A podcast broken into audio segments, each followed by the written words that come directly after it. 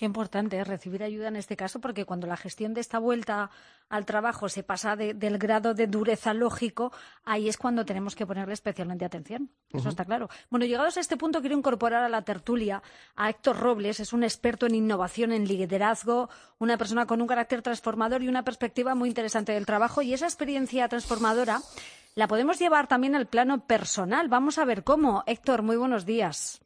Hola, buenos días a todos. ¿Cómo estáis? Yo, mira, encantada de tenerte con nosotros. Además, tú das muchas charlas y de esto entiendes mucho. Tú hablas mucho también de la seguridad en uno mismo, ¿no? De la autenticidad. Claro que podemos cambiar las cosas, aunque nos cueste salir de nuestra zona de confort, ¿verdad? Pues sí, eh, bueno, de esto yo creo que sabe mucho también Pedro. Eh, pero bueno, yo creo que eh, lo que estabais hablando ahora es muy interesante. Para mí es muy diferente ver si te gusta tu trabajo o no cambia, cambia todo. Normalmente si te gusta tu trabajo tienes que hacer un periodo de adaptación de hábitos, como habéis dicho, y si no te gusta tu trabajo hay que hacer todo un proceso que para mí consta de tres fases. Una es toma de conciencia de qué es lo que nos te está gustando, ver si es tu percepción o no, como ha dicho ahora Pedro. Puede que no te guste tu actividad, eh, y entonces ahí deberías de buscar cuál es tu talento, como dice Ken Robinson, cuál es tu elemento, o puede que no te guste tu empresa, es decir, que estés haciendo una actividad que sí sea la que a ti te gusta, imagínate que eres diseñador, pues estás haciendo diseño, pero en una cultura, en un entorno que no te está favoreciendo que te desarrolles, son dos cosas diferentes, ¿no? Y luego eh, buscarte metas y hacer un plan de acción, como también habéis dicho. Yo creo que, que no es lo mismo adaptarte a la vuelta al trabajo si te gusta que si no te gusta. Tú eres un experto ayudando a gente que quiere innovar en su modelo de negocio, pero también eres plenamente consciente de las barreras en las personas a la hora de aceptar los cambios, a la hora de aceptar esta innovación, ¿no? En muchos casos ese es el problema, Héctor. Bueno, yo creo que es uno de ellos. Yo creo que es una barrera que tenemos que superar, ¿no? Porque el ser humano es un ser de hábitos y los hábitos, pues cambiar de hábitos y cambiar de manera de pensar, sobre todo, que viene antes que el hábito, pues es lo más complicado. El cerebro le gusta ser vago, como digo yo, ¿no? Le gusta economizar y, los cambios siempre cuestan, ¿no? Pero, pero hay maneras de hacerlo, hay maneras de hacerlo. Por ejemplo, tú tienes muy claro cuáles son las claves para que una empresa sea exitosa, feliz y sostenible en pleno siglo XXI. ¿Esto cómo lo podemos trasladar a nivel personal para sacar lo mejor de nosotros mismos? Bueno, yo eh, sí, estas tres, yo tengo tres claves que son las que he resumido en un movimiento que he creado para hacer empresas y personas exitosas, sostenibles y, felices, ¿no? que es el movimiento NES Strategy. Pues eh, yo creo que hay tres cosas. Lo primero, estar alineado, como acabo de decir, por tu elemento, ¿no? Es decir, que lo que tú hagas es para la que, para la que tú has venido a hacer, ¿no? Eh, lo segundo es que tengas un propósito, que es este propósito, que sea de servir, yo creo que es fundamental que nos demos cuenta de mm, salir un poco de nuestro yo y darnos cuenta de que aquí estamos para servir a otros. Que lo que hace nuestra empresa, si nuestra empresa hace actividades de ocio, en realidad lo que estamos haciendo es hacer que otros puedan disfrutar, no sé, del ocio activo, no sé cómo. Y tener eso claro en nuestro día a día nos puede ayudar.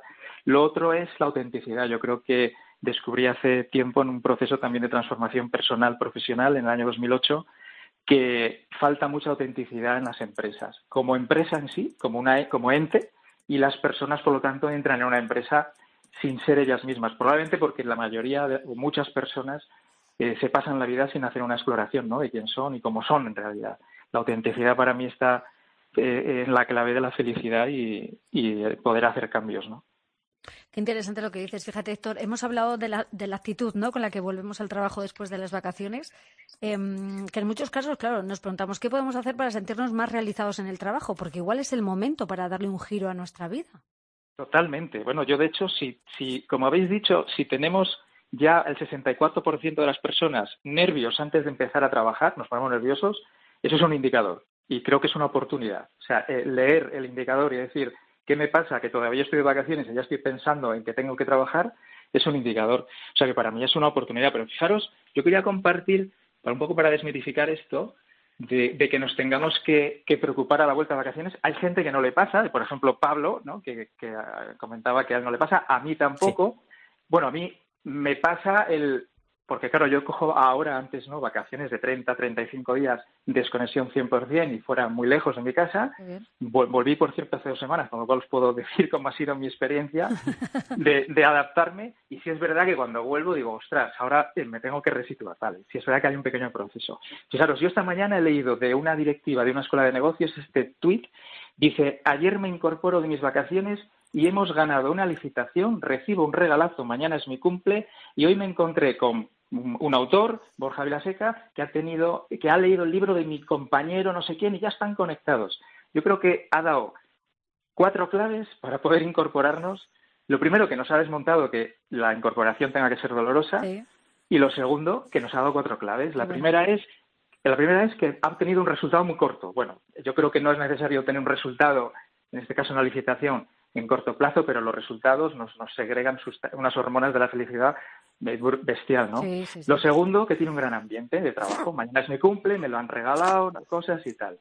Lo tercero, que probablemente su, elemento sea conectar personas y le hace feliz sin obtener nada a cambio haber conectado a ese autor con un compañero. Entonces ella está en su elemento, tiene resultados y está en un gran entorno. Y además, no se ha incorporado el primer día de la semana. Ha esperado al, al jueves, creo por lo que veo el tuit, a incorporarse, que para mí es una de las claves. Yo me incorporé, un, eh, llegué a España un martes y me incorporé el jueves a trabajar. Yo creo que eso es importante también. Exactamente, es recomendable elegir un día eh, para empezar con la rutina habitual y no alargar las vacaciones hasta el día anterior de incorporarse al trabajo, ¿no? Totalmente, totalmente. Allí poco a poco. Esto es como las guarderías. Yo cuando he dejado, cuando mi hijo era más pequeño, le dejaba en la guardería y, y, y empezaba pues dos horas, una semana, luego cuatro y cuando pasaba un mes ya le dejaban todas las horas, ¿no? Yo creo que si podemos empezar con dos días la primera semana, si venimos en verano y hay jornada intensiva, muchísimo mejor porque nos permite seguir con actividades de ocio por la tarde, eh, no ponernos objetivos muy ambiciosos la primera semana eh, para que nuestras expectativas eh, se ajusten. Bueno, hay muchos truquillos. ¿Cómo ha sido tu vuelta al trabajo, Héctor? Esas dos semanas superadas.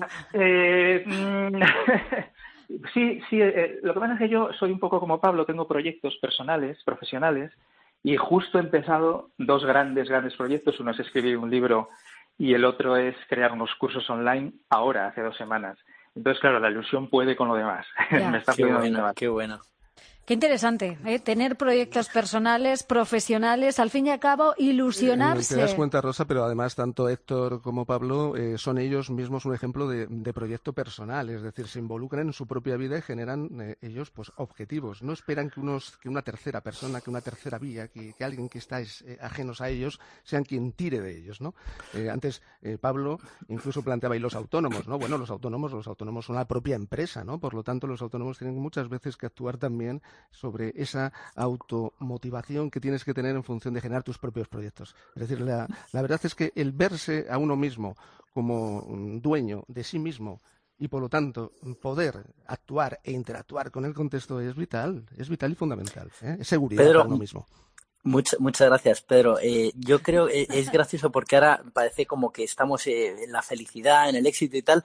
Y, me, y de lo que ha comentado Héctor, bueno, me, hace gracia que además yo tengo un par de libros escritos y estoy, he creado un curso digital y estoy creando alguno más precisamente ahora. Es uno de mis proyectos. Pero me hace gracia porque probablemente, a ver, a ver si es así, yo he llegado, he hablado de uno de los conceptos que más me ha interesado, de la autenticidad. Ha dicho Héctor, mucha gente no ve la autenticidad y entonces se produce ese, ese momento en el que chirría, ¿no? Dice, ¿qué hago yo aquí en esta empresa en la que veo que las cosas no son como me gustan, que de repente hacia los clientes son fantásticos y luego por dentro ahí eh, se promociona mal a la gente o no hay una cultura eh, del mérito o no me gusta o lo que sea y no hay una autenticidad. Esa autenticidad es la que a mí, o no sé si a Héctor, pero a mí me hizo tener la crisis y decir, se acabó, quiero romper con mi vida y voy a estar más en, en armonía conmigo y tal. Y bueno, después de un proceso que es un poco duro, empiezas ya a decir, joder, qué felicidad el, hacer algo en lo que creo profundamente y sobre todo en eso de ayudar a otros, ¿no?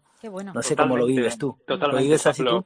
¿Sí? ¿Sí? Pablo, además, fíjate, a mí me ocurrió en ese 2008 hasta el 10, es un proceso duro, por eso eh, creo que no se extiende mucho, ¿no? La gente no quiere pasar por ese tipo de procesos y entonces en, ese proceso de cambio deciden no entrar, ¿no?